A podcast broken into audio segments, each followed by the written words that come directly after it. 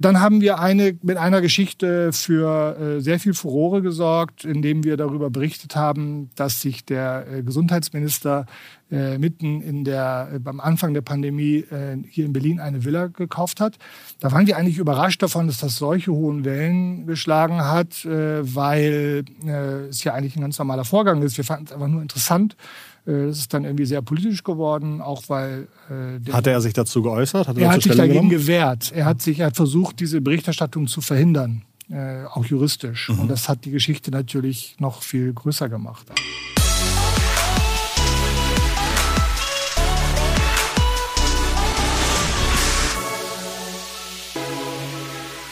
Romanus Otto ist Geschäftsführer und Chefredakteur bei Business Insider, einer stark wachsenden Wirtschaftsmarke im Journalismus.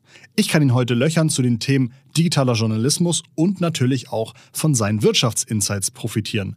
Meine Themen heute mit Romanus sind, warum Platz ist in Deutschland für ein neues journalistisches Wirtschaftsprodukt und wer eigentlich die Zielgruppe ist. Seine Erfahrung mit der Digitalisierung im Axel Springer Verlag, angefangen mit dem Shift, als Journalisten damals auf einmal Mobiltelefone hatten. Und wie ein journalistisches Produkt eigentlich Geld verdient und warum das heute viel, viel besser klappt als noch vor einigen Jahren. Digitale Vorreiter ist der Name des Podcasts, dein Podcast zur Digitalisierung von Vodafone.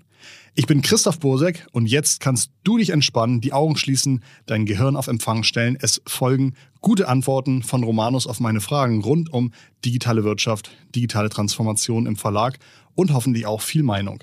Zeig uns bitte deinen Support, indem du diesen Podcast abonnierst und auch gerne teilst, falls du diese Folge besonders gern hast. Jetzt zum Gast, Mikrofon frei. Vielen Dank für die Einladung in dein Büro, Romanus Otte. Hallo Christoph, schön, dass du da bist. Freue ich mich auch. Euer Büro ist erstaunlich leer. Das ist wahrscheinlich äh, nicht immer so, ne? Nein, normalerweise ist es natürlich äh, sehr voll. Wir wachsen und werden auch äh, bald wieder umziehen in ein etwas größeres Büro. Jetzt ist es natürlich eigentlich äh, sehr, sehr leer, was schade ist. Aber das ist halt der Zeit geschuldet. Alle Mitarbeiter sind eigentlich bei uns gehalten, zu Hause zu bleiben damit diejenigen, die zu Hause nicht arbeiten können oder überhaupt nicht zu Hause arbeiten wollen, ins Büro kommen können und hier sicher arbeiten können. Über Business Insider möchte ich gleich noch reden, aber erstmal möchte ich so ein bisschen verstehen, wo kommst du her? Ich habe dich ja teilweise, äh, nicht teilweise, ich habe dich ja in meiner Springerzeit vor irgendwie über zehn Jahren hier schon mal kennengelernt. Wahnsinn. Ähm, du bist, glaube ich, ein Journalist, der noch komplett im nicht digitalen Journalismus gearbeitet hat. Ja, absolut. Meine erste Redaktion war die Deutsche Presseagentur in Hannover. Da hatten wir so proprietäre äh, Geräte, äh, grüne Schrift auf dunklem Bildschirm und eine Tastatur, die, wo die Befehle, die man bräuchte, direkt in der eigenen Tastatur waren. Es gab keine Mobiltelefone, äh, kein Internet, was wir genutzt haben in den 80er Jahren. Pressekonferenzen hatten Sperrfristen wurde danach erstmal zu Tisch gebeten bei Bilanzpressekonferenzen. Äh, und äh, alles war sehr viel äh, langsamer, mit eigenen Herausforderungen, aber wirklich eine komplett andere Zeit. Dann hast du im Verlag wahrscheinlich auch viel digitale Transformation mitbekommen. Was sind so ein, zwei Meilensteine, wo du wirklich gemerkt hast, krass, das hat einen großen Impact auf die Digitalisierung im Verlag? Also als äh, ich bin ja ein Grenzgänger immer gewesen zwischen Journalismus und Management im Verlag und auf der äh, journalistischen Seite äh, kann ich mich sehr sehr gut daran erinnern, als ich zum ersten Mal von einem Termin über ein Mobiltelefon meine Geschichte in die Redaktion telefoniert habe und das stand für mich schon für eine ex von da ab von einer extreme Beschleunigung äh, der Arbeit. Äh, sicherlich auch einhergehend mit, äh, mit der Hektik, aber ich will das gar nicht negativ bewerten. Äh, also das hat schon, äh, die, die mobile Kommunikation hat schon extrem viel beschleunigt und verändert. Das ist, würde ich sagen, das eine. Dann auf der Managementseite äh, sicherlich diese, äh, diese Welle, die ich durchgemacht habe von den ersten Internetangeboten, wo wir auch zusammengearbeitet haben, wo alles nur um Reichweite ging. Alles war frei.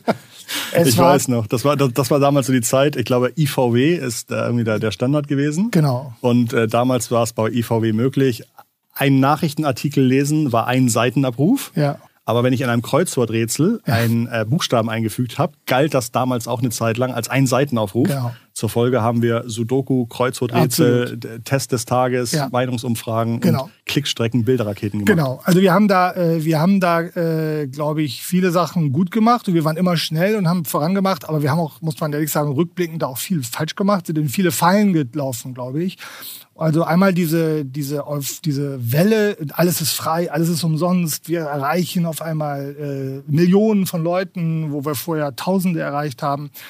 Äh, und dann hin der Shift, äh, die Erkenntnis, dass es eigentlich nicht wirklich zu einem, zu, einer qualitativ, ja. äh, zu einem qualitativ guten Journalismus führt und dass es aber auch nicht wirtschaftlich zu guten, äh, tragfähigen ja. Modellen führt.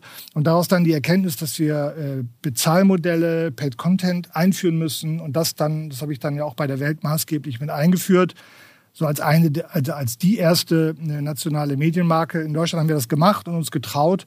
Äh, das sind schon so prägende Erinnerungen, würde ich sagen. Jetzt bist du inzwischen bei Business Insider. Ich glaube, Paid Content ist auch ein Thema bei euch. Ja. Paid Content. Da möchte ich danach nochmal drüber sprechen. Ja. Falls jemand, was total unwahrscheinlich ist, noch nie auf Business Insider war, erzähl mal ein bisschen über euch. Ja, es ist total, äh, wäre total verständlich, wenn jemand auch noch nicht auf Business Insider war, weil wir sind ja doch eine äh, junge Marke. Ja. Also Business Insider ist äh, in den USA gegründet worden von Henry Blodgett einem ehemaligen Analysten, Investmentbanker von der Wall Street, äh, der dann eine äh, Marke für digitalen Wirtschaftsjournalismus aufgebaut hat, die frei von jeglichen Erbe aus der Printwelt ist. Hat das sehr schnell sehr groß werden lassen. Axel Springer hat dann dort investiert. Es gehört mittlerweile komplett zu Axel Springer. Es gibt seit fünf Jahren eine deutsche Ausgabe. Und vor nunmehr fast zwei Jahren haben mein Kollege Jakob Weiß und ich äh, von Axel Springer den Auftrag bekommen, das in Deutschland nochmal neu aufzustellen, relevanter zu machen.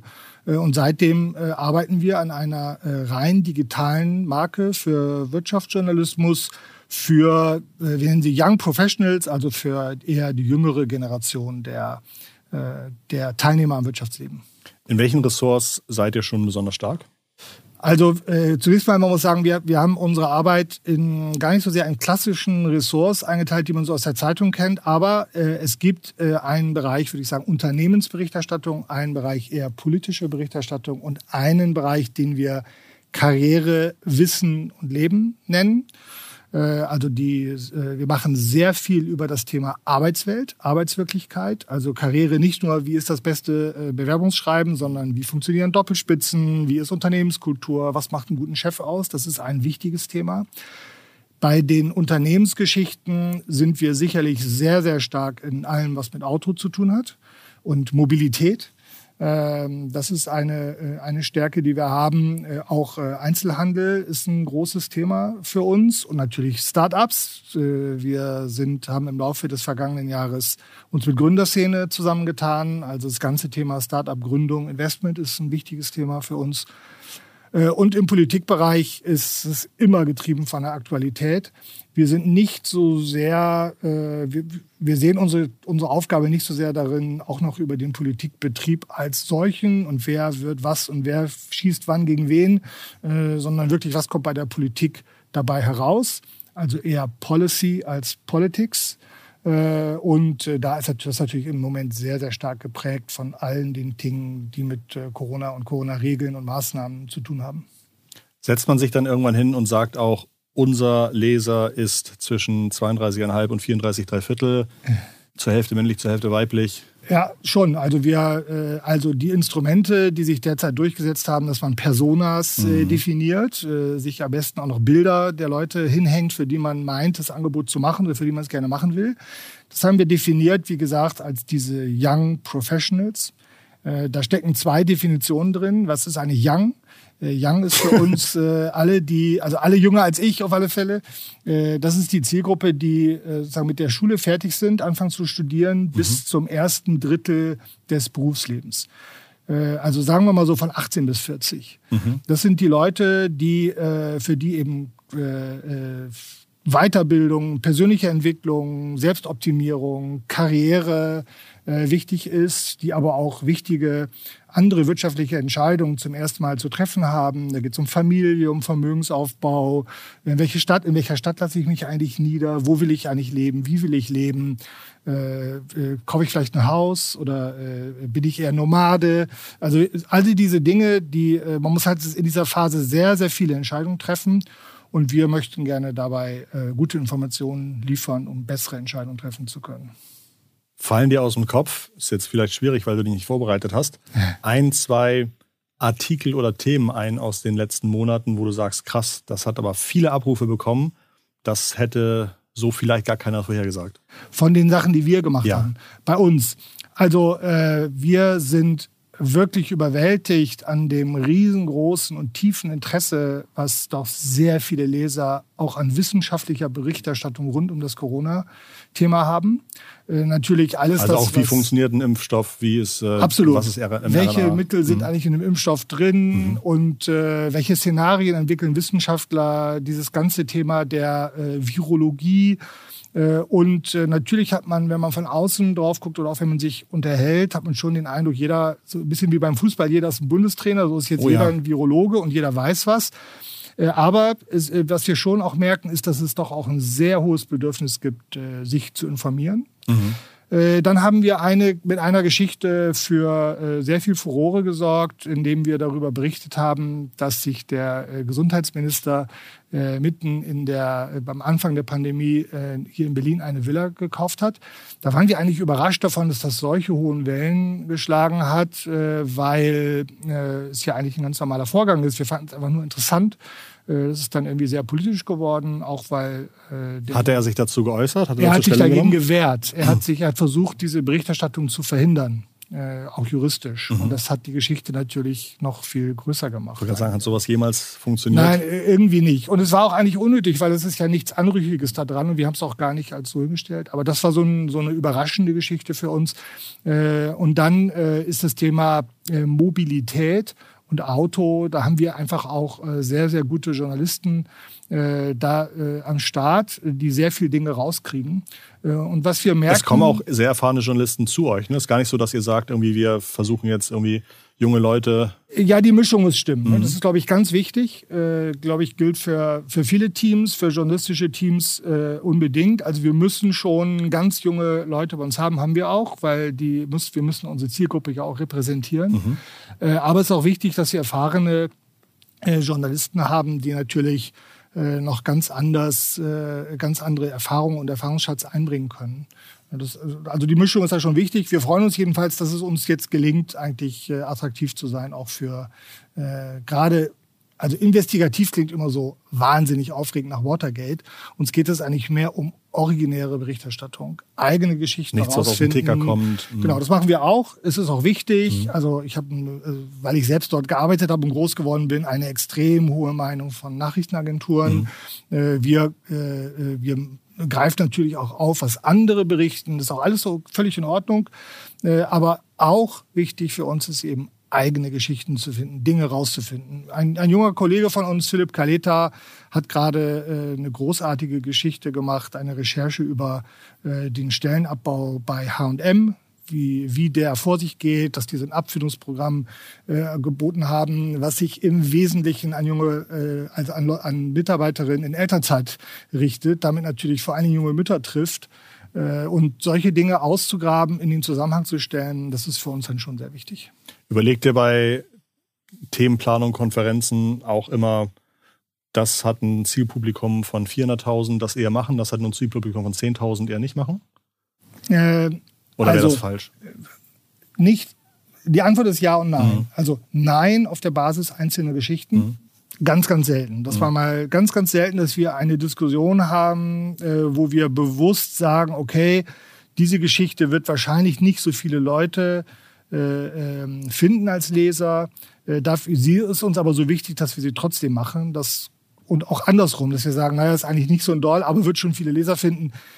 Aber ich will das auch gar nicht äh, in Abrede stellen. Solche Überlegungen stehen natürlich bei allen Medien, die sich äh, diesen Distributionswegen für Medien in der digitalen Zeit, also mit Suche, brauche ich dir nicht zu erzählen, Social äh, und den Aggregatoren aus, aussetzen, und das machen eigentlich alle, da muss man sich auch damit beschäftigen, was dort gerade gesucht wird, was über was dort gerade gesprochen wird und was dort gerade gutiert wird von den Mechanismen. Früher gab es relativ viel Traffic über Google, Suchmaschinen, Google News.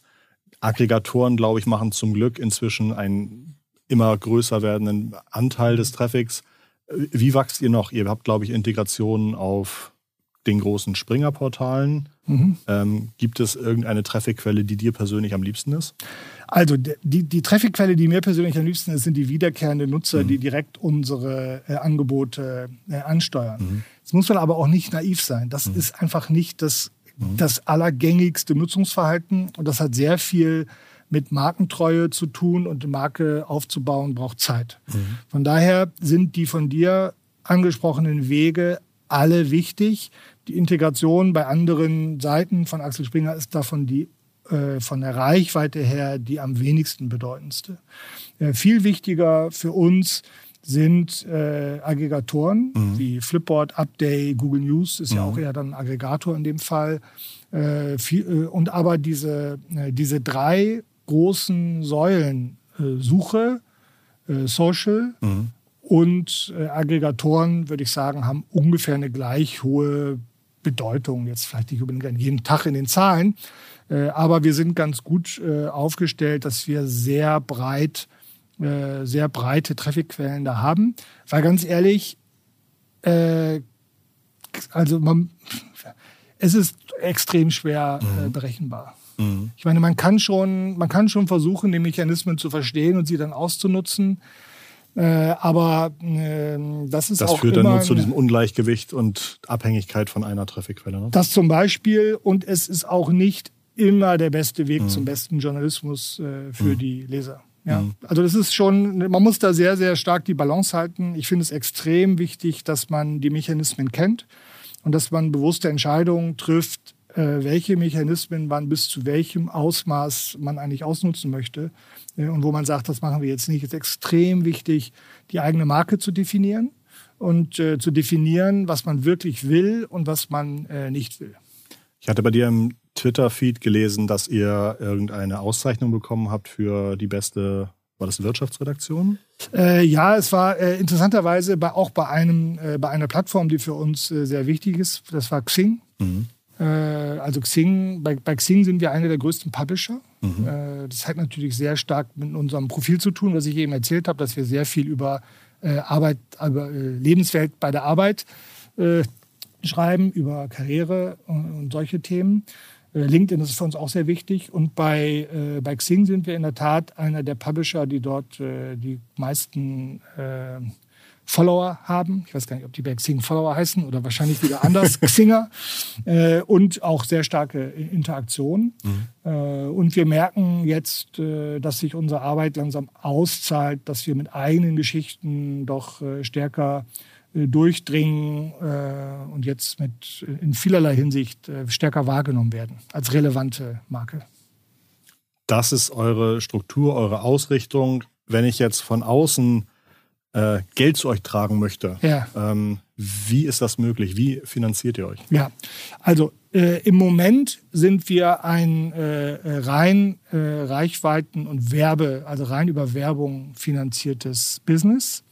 Äh, es gibt ein, äh, neben der, also der Werbemarkt, der digitale Werbemarkt ist extrem fluid, würde ich sagen, ändert sich wahnsinnig schnell, verändert sich wahnsinnig schnell äh, durch Technologie, aber auch durch Regulierung, Cookie-Regulierung zum Beispiel, oder auch die Art und Weise, wie die Browser mit Cookies umgehen, also sehr, sehr äh, schnelle Veränderungen. Also die, die klassische Bannerwerbung gibt es natürlich auch, ist auch nach wie vor wichtig. Äh, das Programmatische ist wichtig, die Sponsored Posts sind äh, wichtig und das differenziert sich weiter aus. Äh, wir machen auch ein bisschen Commerce Content, haben da angefangen, also Affiliate-Programme, denen wir Produkte empfehlen in einer eigenen, getrennten Organisation. Das sind derzeit die Erlösmodelle. Über Gründerszene haben wir auch Eventgeschäft, ein Jobboard, Und wir wollen im Laufe dieses Jahres äh, das, was wir bei Gründerszene auch schon haben, nämlich ein Paid-Modell auch für Business Insider einführen. Gründerszene war bis letztes Jahr eine eigene Domain und ja. habt ihr dann, glaube ich, zu Herbst letzten Jahres so ungefähr integriert. Ja. Ähm, warum macht man das? Warum lässt man das nicht auf zwei Portalen? Also äh, Gründerszene war vor allen Dingen bis äh, äh, im Laufe des vergangenen Jahres eine eigene Unit oder Firma, eine eigene Firma, die zwar auch zu Axel Springer gehörte, aber es war eine eigenständige mhm. Firma, mhm. Vertical Media GmbH. Äh, Business Insider war eigenständig. Wir haben erstmal sozusagen einen, einen äh, Inner Corporate Merger gemacht und haben jetzt diese beiden Firmen zusammengetan. Äh, wir haben die beiden Produkte äh, auch jetzt vereinheitlicht auf eine äh, Domain, also auf eine technische Plattform, werden aber weiter ganz, ganz stark diese beiden Marken auf dieser Plattform äh, leben lassen. Mhm. Also wir glauben, dass einfach die Vorteile, das hat sehr viel mit Kosten, mit Effizienz äh, zu tun. Wir müssen da sehr schlank aufgestellt sein, dass die, die äh, wenigen Nachteile eigentlich überwiegen, zumal wir sehr stark darauf achten, dass Gründerszene als starke Marke äh, erhalten bleibt. Was sind Gründe für Kunden bei Gründerszene ein Paid-Abo abzuschließen? Also Gründerszene äh, hat eigentlich zwei Dimensionen der Berichterstattung, so würde ich das mal sagen. Das eine ist über die Startup-Szene, mhm. das andere ist für die Startup-Szene. Mhm. Äh, und äh, glaube ich, für alle, die sich mit dem Gedanken beschäftigen, eine Firma zu gründen, äh, für die, äh, die eine Firma gerade gegründet haben oder die in eine Firma investieren wollen, die ein Startup ist, die also jung ist, für diese ähm, für diese Zielgruppen äh, bringen wir einfach einmal interessante Geschichten, aber auch nützliche Geschichten. Also zum Beispiel, indem wir, indem wir äh, äh, Pitch-Decks zum Beispiel mhm. äh, präsentieren, mit denen äh, andere Firmen erfolgreich waren, die sonst vielleicht nicht so zugänglich sind. Oder indem wir. Das heißt, ich kann, glaube ich, tatsächlich für große Milliardenunternehmen gucken, was war damals das Pitch-Deck, genau. mit dem sie Investoren zum überzeugt Beispiel. haben. Ne? Ja. Genau genau. Okay. Genau, sowas äh, äh, und auch kleine Firmen, die ja. damit, das, das ist äh, Firmen, die da, die, ähm, das ist das erste Pitch-Deck, mit dem diese Firma jetzt äh, den Schritt von 0 auf 1 gemacht hat. Das ist ja dann oft auch besonders schwierig. Oder eben äh, exklusive Nachrichten, die wir dann haben. Also das sind die Gründe, die, die dafür sprechen. Paid Content, da fällt mir ein, dass die New York Times gerade fantastische Nachrichten, ja. glaube ich, oder fantastische Zahlen hat. Ich glaube, das erste Mal mehr äh, digitaler Erlös mhm. als irgendwie äh, nicht digitaler Erlös ja. oder sowas. Ähm, was kann man, wie kann man sich davon was abgucken? Ja. Kann man davon lernen oder ist es so anders, dass es gar nicht geht? Beides, äh, das ist total anders. Mhm. Äh, und wir haben ja schon, als wir 2012 bei der äh, Welt angefangen haben mit, mit Abos, haben wir ja schon versucht oder uns an der New York Times orientiert. Mhm. Aber jetzt für, für Gründerszene und für Business Insider ist es einfach eine völlig andere Geschichte. Wir sind natürlich viel, viel kleiner, wir sind spezieller. Wir haben natürlich auch nicht diese unfassbaren Ressourcen dahinter, die die New York Times hat. Also größte Bewunderung für das, was die New York Times macht.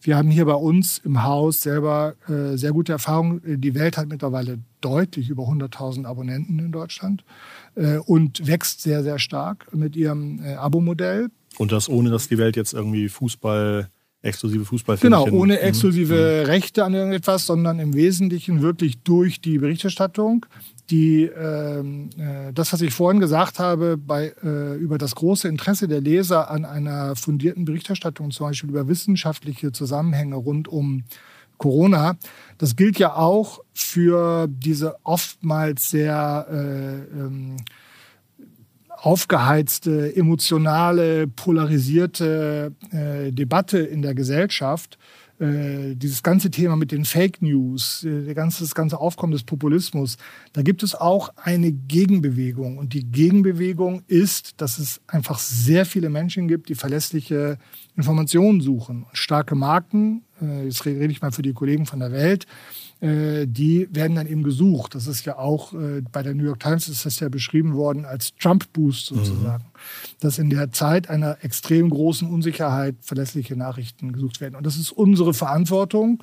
Und das ist eben auch unsere Chance, auch als Business Insider, so etwas äh, anbieten zu können. wir sind da überhaupt nicht äh, großspurig und überhaupt nicht überheblich, sondern das ist äh, ein hoher Anspruch, den wir einlösen müssen. Und äh, ich glaube aber auch, dass es auch ein wichtiger Grund ist, Feldmodelle einzuführen, weil es eben an die eigene Arbeit der höchste Anspruch ist, jemand anderen überzeugen zu wollen, dafür Geld zu bezahlen. Das ist halt etwas anderes als nur Reichweite zu erzeugen, schwer genug. Aber da sind die Mechanismen, da sind die Mechanismen eben andere.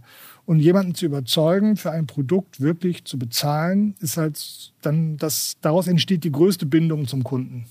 Und das ist das, was ich schon sehr, sehr lange, äh, äh, von dem ich schon sehr lange überzeugt bin, dass es aus, dass es wirtschaftlich vernünftig ist, aber auch äh, journalistisch vernünftig ist, sich diesem, äh, dieser engen Kundenbeziehung auszusetzen und sich zu trauen, hat vielleicht sogar ein bisschen was mit Stolz zu tun. Zu sagen, ja, unsere Arbeit machen wir so gut, dass es wert ist, dafür etwas zu bezahlen.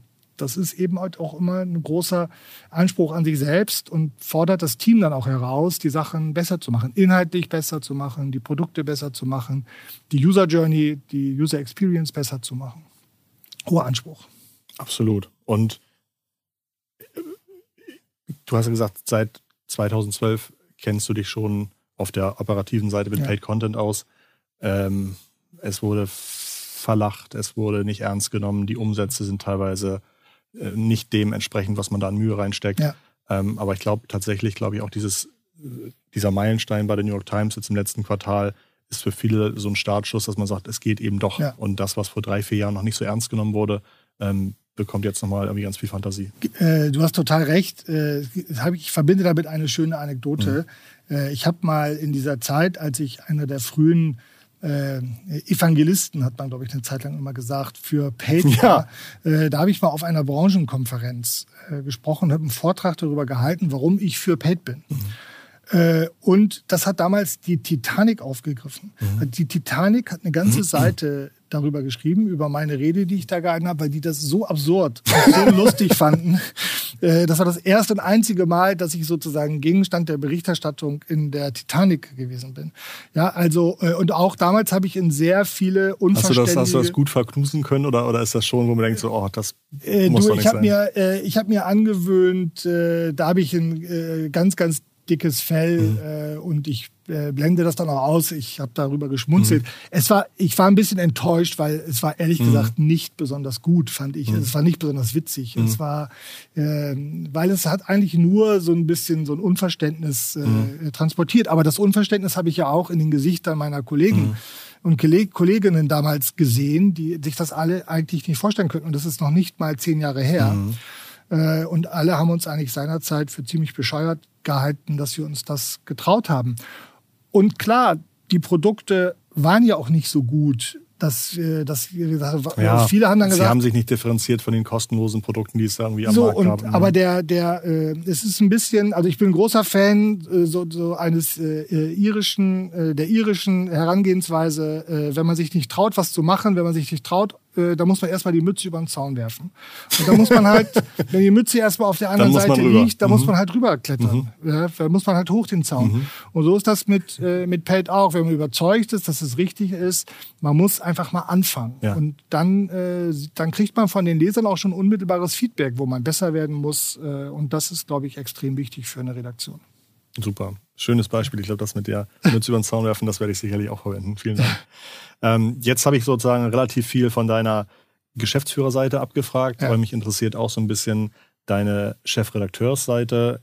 Gibt es oder was sind für dich aktuelle spannende Themen, Unternehmen, Geschichten aus der digitalen Wirtschaft, die dir so einfallen? Ja, also äh, ich bin total fasziniert von diesem äh, großen Umbruch, der sich gerade in der Finanzwelt vollzieht. Also was unter dem Thema Fintech sozusagen läuft. Also äh, das, das Bezahlen ist eine so alltägliche, grundlegende äh, Tätigkeit. Jeder bezahlt ständig irgendwas.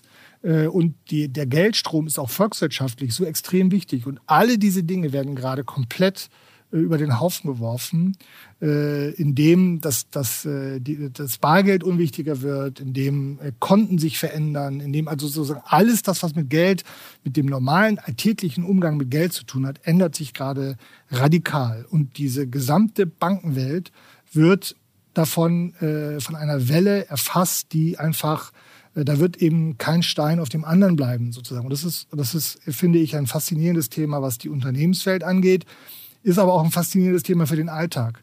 Und so etwas interessiert mich immer sehr, sehr stark, wenn, wenn ein Thema so mächtig ist, dass es sozusagen den Alltag verändert und auch die Unternehmenswelt verändert. Mobilität ist ein anderes Thema dafür. Habt ihr zum Fintech-Thema einen guten Aufsatz, wo so ein einigermaßen aktueller Status quo gerade drin steht? Oder müsste man dann eher gucken, was bei den einzelnen Titeln und Filmen also, sich bewegt? Ja, wir haben jetzt kein, wir haben jetzt kein, kein grundlegendes Thema. Äh, Keine Ressortseite äh, Fintech. Fra nee, Fragen und Antworten, hier ist alles also systematisch aufbereitet. Äh, das ist sozusagen der Stand. Mhm. Das müsstet ihr jetzt eigentlich wissen.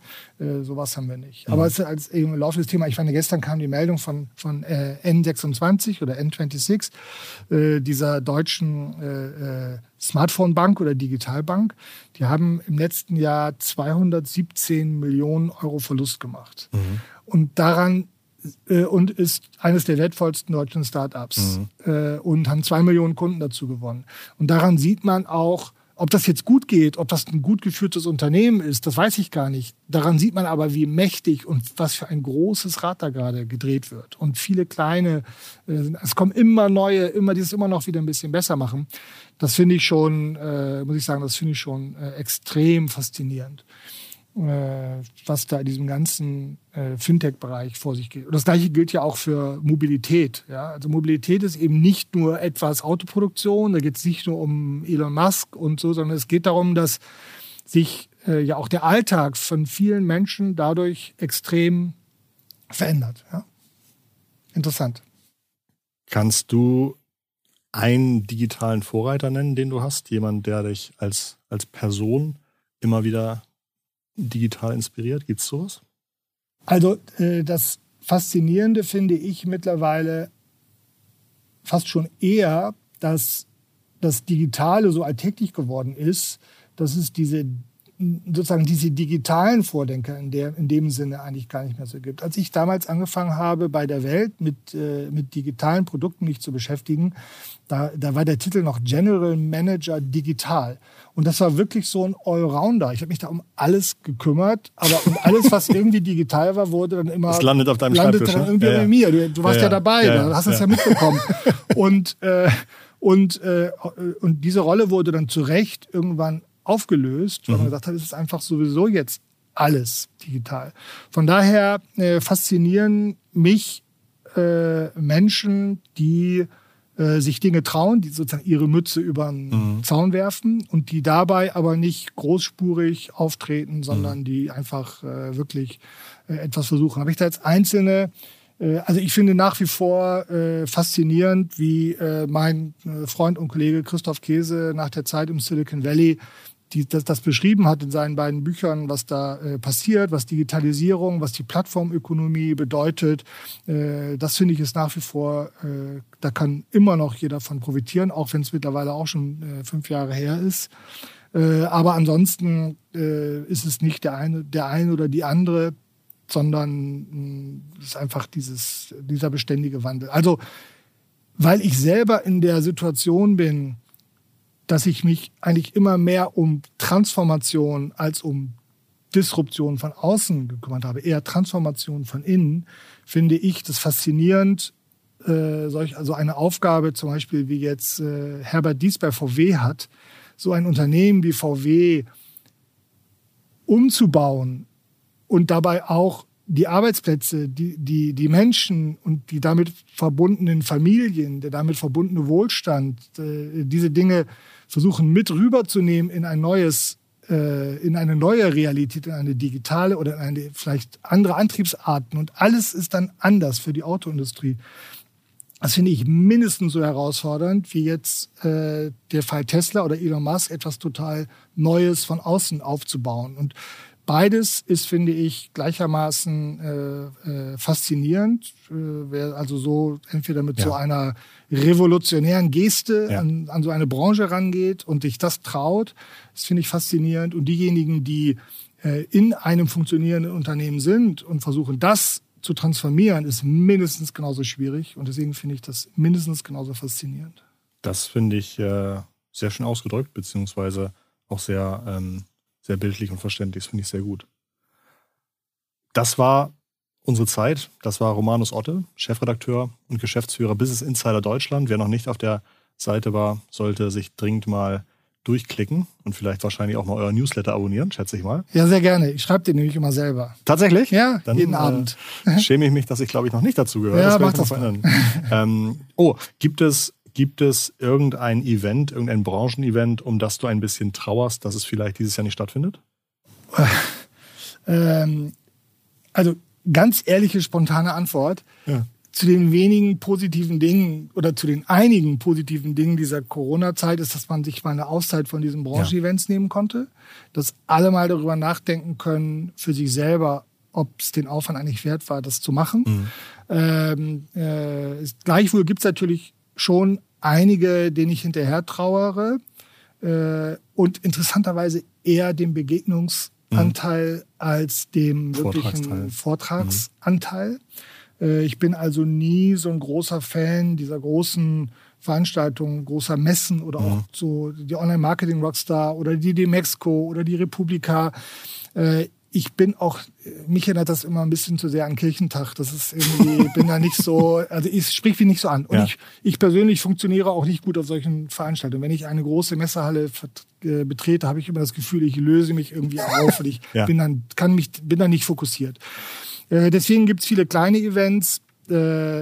In eigener Sache bedauere ich einfach, dass wir unsere Gründerszene-Events ja. äh, jetzt äh, aussetzen mussten. Da haben wir sehr viele schöne kleine Formate. Ich hoffe, dass wir die Spätschichten als Branchentreff der Startup-Szene in vielen Städten in Deutschland wieder machen können und auch kleinere Formate. Super. Vielen, vielen Dank, Romanus. Ähm, du hattest eben auch Christoph Käse erwähnt, mit dem hatten wir vor einigen Wochen auch einen Podcast. Den findet ihr zu Hause im Podcast-Feed. Könnt ihr gerne mal durchklicken. Der ist auch sehr gut angekommen. Ähm, in der nächsten Woche sind wir wieder am Start. Falls du Fragen für uns hast, die wir unseren Gästen stellen sollten, oder falls du äh, Gäste hast, mit denen wir mal sprechen sollten, dann schreib doch eine E-Mail, hinterlass einen Kommentar äh, oder schreib mir eine LinkedIn-Nachricht. Kommt alles an. Bei YouTube sagt man Comment, Like und Subscribe. In dem Sinne, ich habe mich sehr gefreut, dass du bis zum Ende dabei geblieben bist. Wir hören uns nächste Woche wieder. Ganz liebe digitale Grüße von Romanus und Christoph. Ciao, ciao.